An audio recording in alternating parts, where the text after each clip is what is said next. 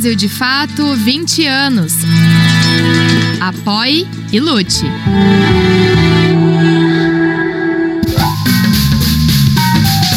Brasil de Fato Entrevista. Olá a todas e a todos, está começando agora mais um Brasil de Fato Entrevista e hoje a nossa conversa é com a escritora e poeta Luísa Romão. Tudo bom, Luísa? Como vai? Tudo bem, Zé? Salve, salve todo mundo que está aí assistindo a gente. Um prazer trocar essa ideia com você. Luísa Romão é poeta e atriz, autora dos livros Coquetel Motolov e Sangria, ambos publicados pelo selo do Burro.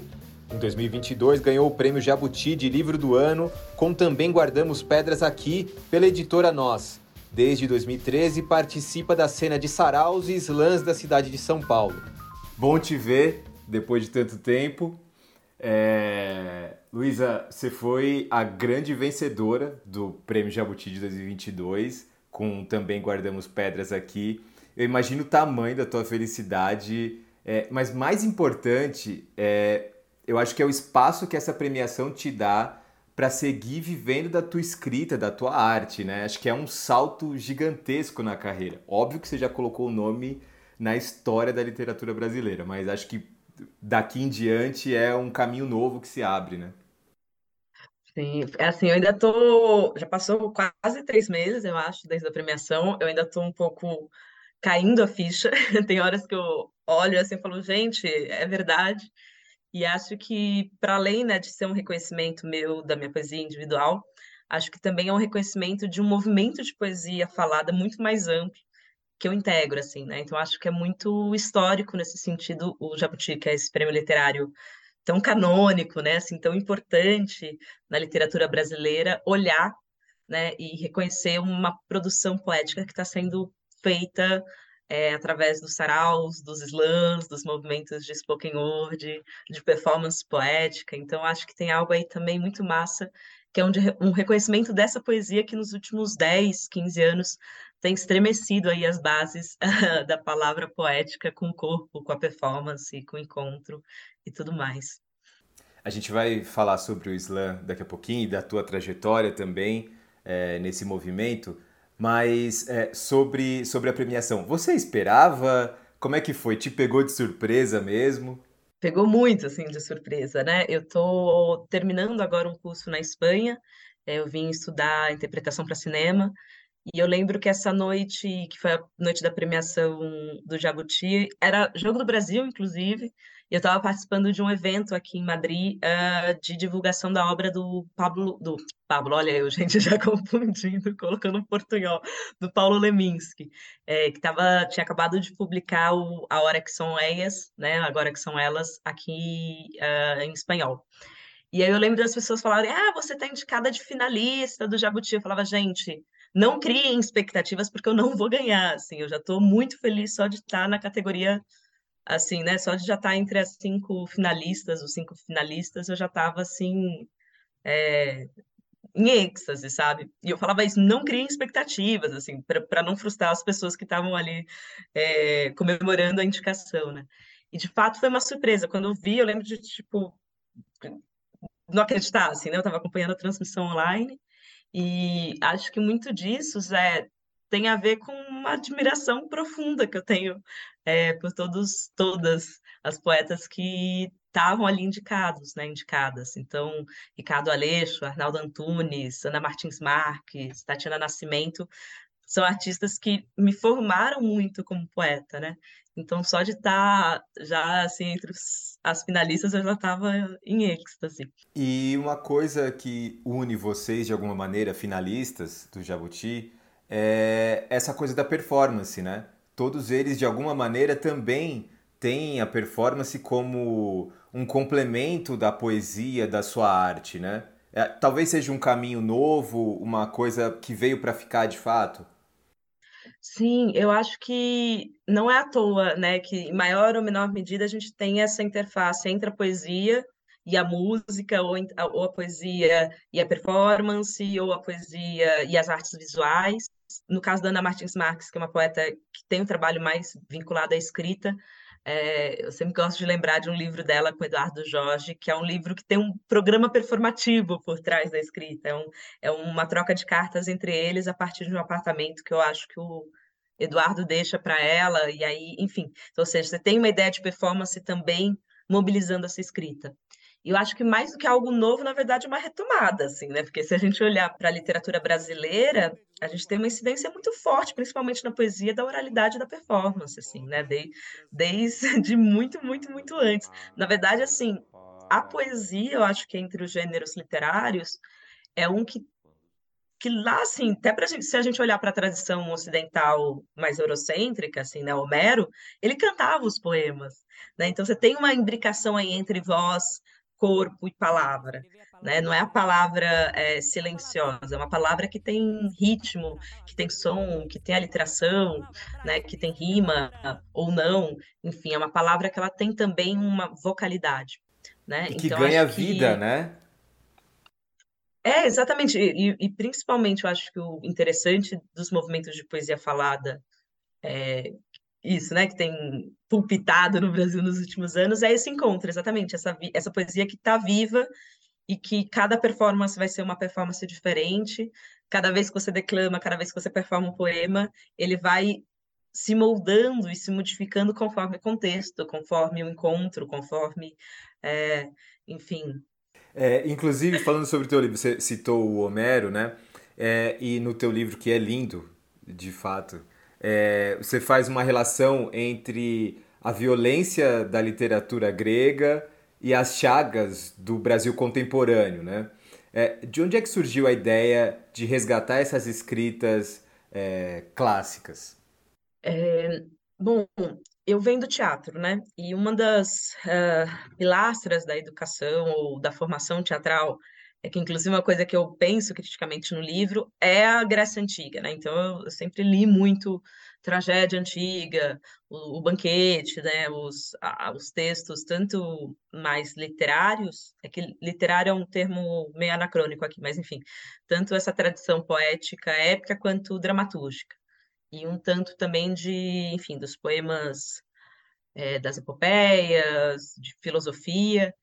E é muito curioso isso, né, de que a gente está no Brasil, um, um, país que passa por um processo muito violento de colonização e que se perpetua de diferentes formas até hoje, e a gente estuda tanto a Grécia, né? Assim, a gente tem esse modelo importado e colocado como um ideal uh, de estética, de política, enfim, de racionalidade, por aí vai. E, ao mesmo tempo, a gente não olha para muitas tradições e culturas que vêm sendo produzidas há milênios na América Latina, em diferentes partes do Brasil e tudo mais. Então, acho que eu, eu já tinha esse contato muito com, com as mitologias e as narrativas da Grécia Antiga. E eu lembro muito da sensação que eu tive quando eu terminei de ler a Ilíada. Isso foi na virada de 2016 para 2017. E foi uma sensação de muito horror, assim. Eu lembro de ficar muito mexida com a quantidade de violência uh, que está sendo narrado ali. É, a Ilíada é a história de uma guerra, né, da guerra entre gregos e troianos. É um recorte que Homero faz entre uma briga entre Aquiles e Agamenon e o enterro do Heitor. Então ele pega um trecho dessa guerra que dura 10 anos e é um acúmulo, um acúmulo, um acúmulo de mortes, assim. Eu tinha, inclusive, o desejo de reler o livro só circulando a, a, os verbos de matar, que é uma coisa que eu falava, gente, eu não fazia ideia que a gente tinha na língua portuguesa tantos verbos de morte, assim, de dor, né, para infringir a dor ao outro, a outra, formas de subjugação, formas de tortura e por aí vai. E eu lembro desse espanto lendo a Ilíada e ao mesmo tempo um pensamento que era como é que isso daqui está fundando a literatura ocidental, sabe? É, dentro de tantas narrativas fundadoras possíveis, o Ocidente vai escolher como pedra fundamental a história de um massacre de um povo, né? Então isso me deixou muito inquieta e acho que é aí que, que a partir daí que eu vou trabalhar é o projeto do Pedras. Eu escrevo primeiro o poema do Homero, que é um poema que, de certa forma, trabalha com esse acúmulo é, de verbos, e no, no, no livro ele vem com uma mancha gráfica, de certa forma, também censurando essa representação. E depois, em 2019, eu retomo uh, o projeto que estava assim na gaveta, a partir de uma oficina com Marcelino Freire, querido. É, e aí os poemas vão começando a nascer, eu vou entendendo um pouco a estrutura do livro. Ele vai ter um poema para cada personagem, né? Algumas personagens que aparecem na Ilíada e outras que estão meio esquecidas ali na história. E, e aí por aí vai. E o Marcelino Freire, que é um, um oralista também, né? Por onde passa também deixa a sua oralidade. É, e essa coisa, é, você falando sobre a violência e, e dessa tragicomédia, né? Também, não sei, talvez tenha a ver com a barbaridade, a barbárie que é o mundo hoje, né? O Brasil, por exemplo, é calcado na barbárie, né? Sim, é, nesse sentido, Zé, eu acho que um livro que foi fundamental é, durante o projeto foi o Necropolítica do Achille, né, que ele vai pensar exatamente essa política de morte, né, e isso como um fundamento do, do mundo contemporâneo. Né? Então, ele vai se debruçar muito também sobre o caso, por exemplo, da Palestina, né, e no que é produzido ali na faixa de Gaza. E, isso aparece em alguns poemas também, pensando, eu, eu, digo, né, eu acho que eu parto de uma experiência brasileira, mas também pensando como que essas políticas de morte também se manifestam em outras partes, né, uma vez que a gente tem aí um império do pensamento ocidental é, em vários, vários, vários países, né. Sim. É, Luísa, o teu livro ele saiu para uma pequena editora, a Nós, e a gente tem visto no Brasil, principalmente as grandes livrarias, fechando suas portas, mas ao mesmo tempo a gente também vê as pequenas livrarias, é, muito segmentadas às vezes, né? Que estão se espalhando pelas cidades. Assim, aqui em São Paulo, por exemplo, a gente consegue ver essas pequenas portinhas aparecendo aqui e ali e que parecem ter rendido alguma coisa assim de novidade. Você acha que esse é o futuro da literatura nacional? É se desprender dessas grandes editoras, do mercado editorial engessado, para uma nova, para um novo lugar? Pensando especialmente no caso da poesia, que eu acho que é o campo que eu consigo refletir um pouco mais de dentro sobre essa questão, eu acho muito interessante como, ao mesmo tempo que a gente tem um movimento muito forte de poesia falada, né? Então, com rodas de microfone aberto, com sarau, com batalha, com grupos de spoken word, com show lírico musical e por aí vai. Muitos desses coletivos têm se organizado para criar pequenas editoras, selos independentes, ou têm se, né, enfim, é, conseguindo de alguma forma pensar também a publicação desses trabalhos e uma circulação que não passa é, pelo, pelos grandes é, pelas grandes redes, né, sejam editoriais, sejam de livrarias. E eu acho que isso é muito massa, por um lado, por romper, né, um, um, assim, um certo monopólio, né, e mostrar outras possibilidades de circulação de produção dessa poesia escrita também, né? Então, por mais que a gente trabalhe muitas vezes com a oralidade, com a fugacidade, né, e a instabilidade do poema oral, também há um olhar e uma produção voltada para a documentação e circulação desse poema na página a gente tem muitos coletivos que têm ou pequenos selos editoriais, ou que produzem até outros formatos de livro, né, como zine, plaquete, é, caderneta. Eu acho muito interessante como que esse mercado editorial, né, assim, que muitas vezes foi muito monopolizado e com pouco acesso para outras vozes, agora, de certa forma, está sendo fissurado, sabe, por essa produção contemporânea. É, e eu digo isso pela minha experiência, assim, os meus dois primeiros livros foram publicados pelo selo do Burro, né, o Coquetel Motolov e o Sangria. O Sangria tem uma, é, a gente fez uma tiragem de 3 mil exemplares, que assim, que é, é uma tiragem muito grande até para editoras grandes. E a distribuição foi quase toda, assim, mão a mão, em sarau, em slam, em encontro, em clube do livro, em pequenas... Você mesmo mandando de casa. Eu mesmo mandando, autografado, assim e por pequenas livrarias, porque em geral as grandes livrarias, quem é autor ou quem tem um selo editorial é, mais independente não consegue acessar. Então, nesse sentido, eu acho muito importante o trabalho que as livrarias, como a Livraria Simples, a Livraria da Tarde, a Megafauna, a Mandarina fazem, né, assim, de, de, de, de ajudar né, e de possibilitar que essas vozes e essas produções uh, circulem, além de criar uns eh, espaços que não passam por essas grandes redes, né, que em geral têm condições de trabalho horríveis para quem está trabalhando como livreiro, enfim, ali dentro, é, né, na parte de vendas, de atendimento, e também muitas vezes tem contratos nada interessantes para quem produz, né, para as editoras, a gente viu aí vários casos uh, de enfim, né, de não pagamento de, de dívidas e por aí vai.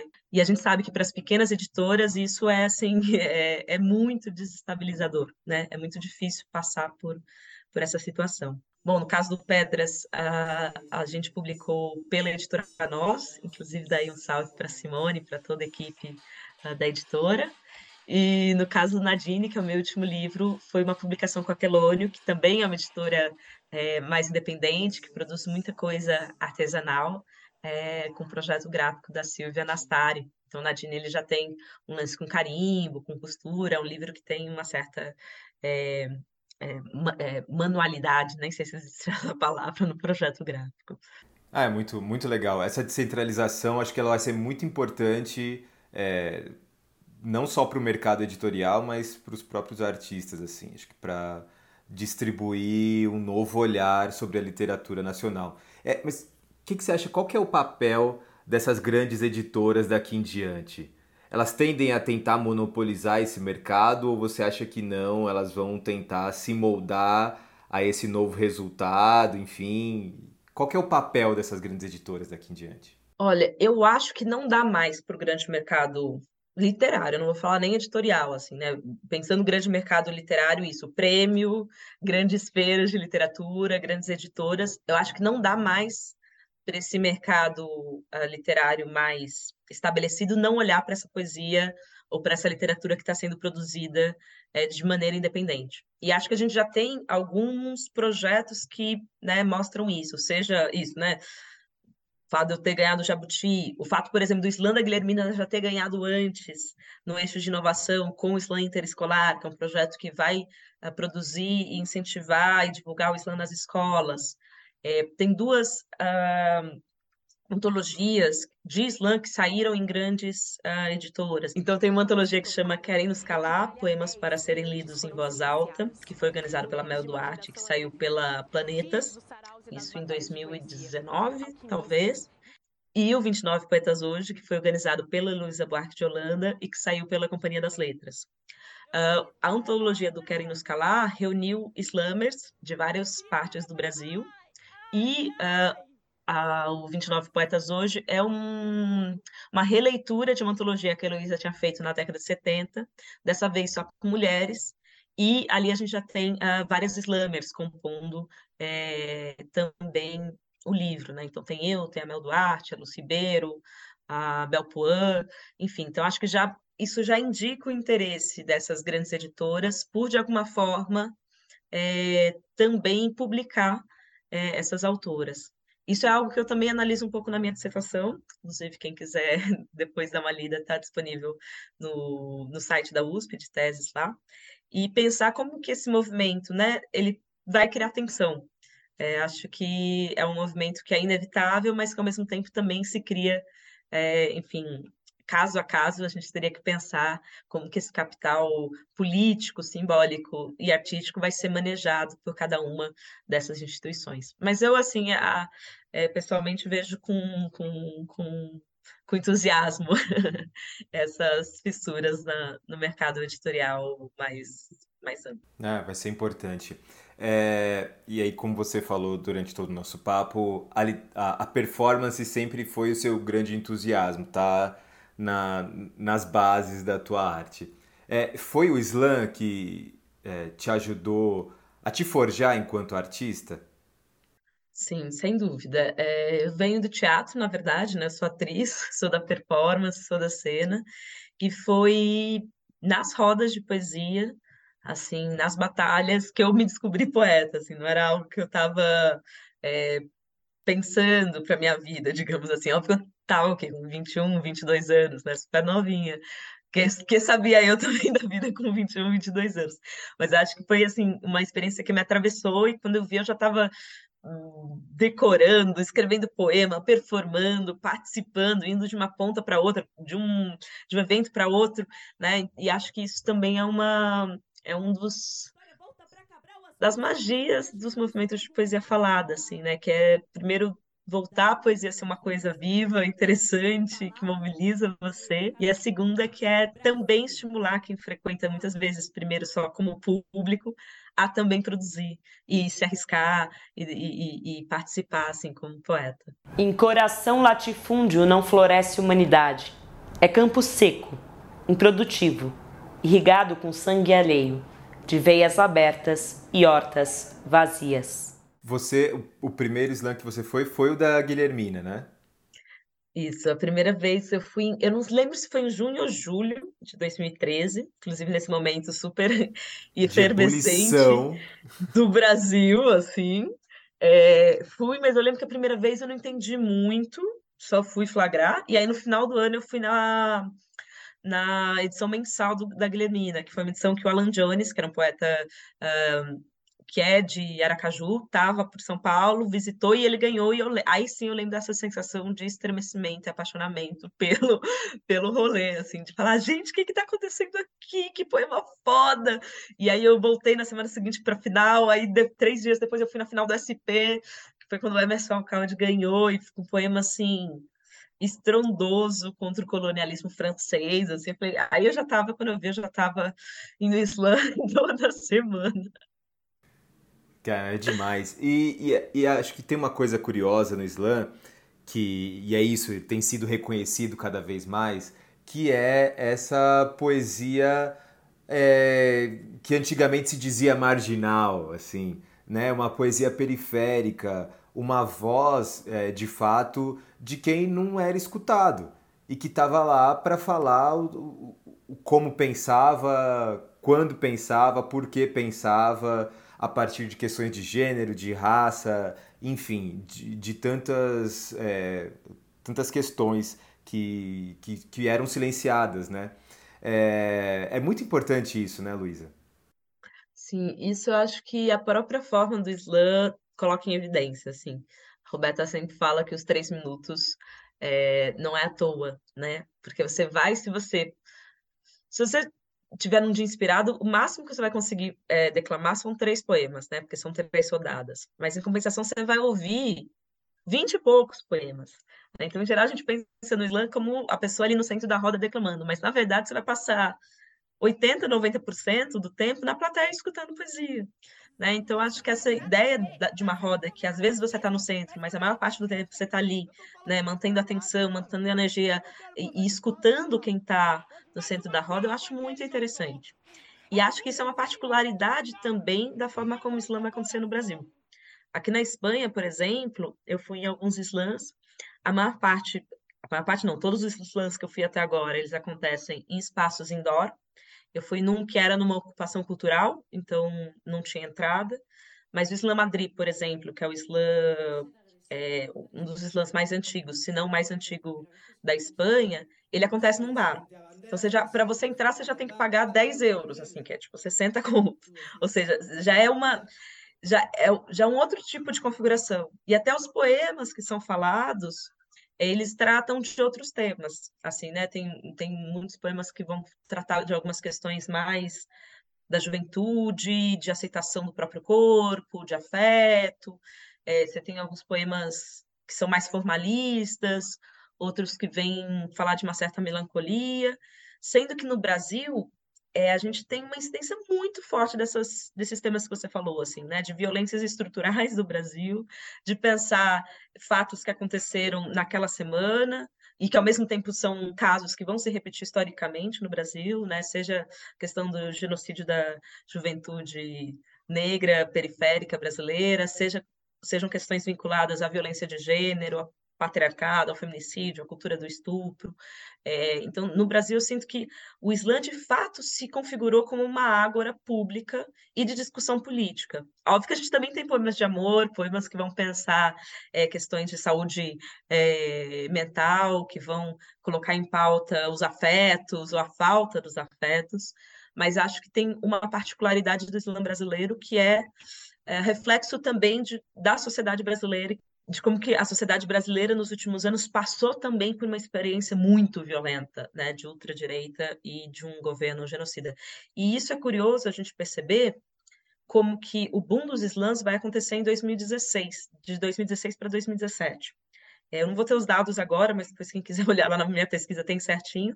Mas é, é de 16 para 17 que a gente tem um aumento tanto de quantidade de estados que vão ter comunidades de Islã, quanto dentro desses estados a quantidade de comunidades é, locais.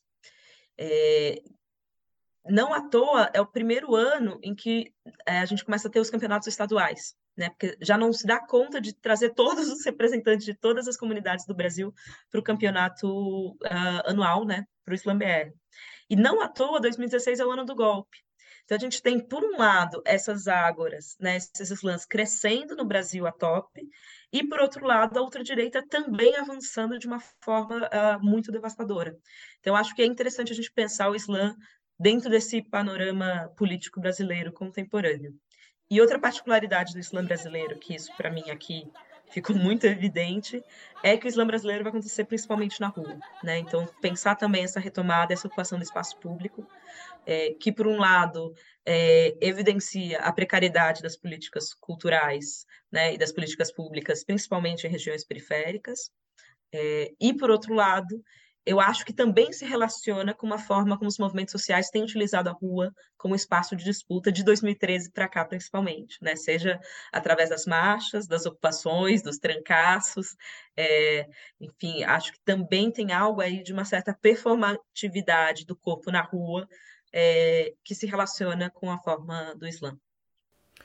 E tem também uma particularidade do mundo atual, que é o, a ultradireita se espalhar não só no Brasil, que ganhou muita força com, com o ex-presidente Bolsonaro, mas na Itália, é, na própria Espanha, né? O, o, o PSOE aí também é, é acuado né, pelo Vox, entre outras vozes é, de ultradireita, né? Isso também tem influenciado na poesia aí? Aqui eu sinto que as questões que estão sendo discutidas são outras.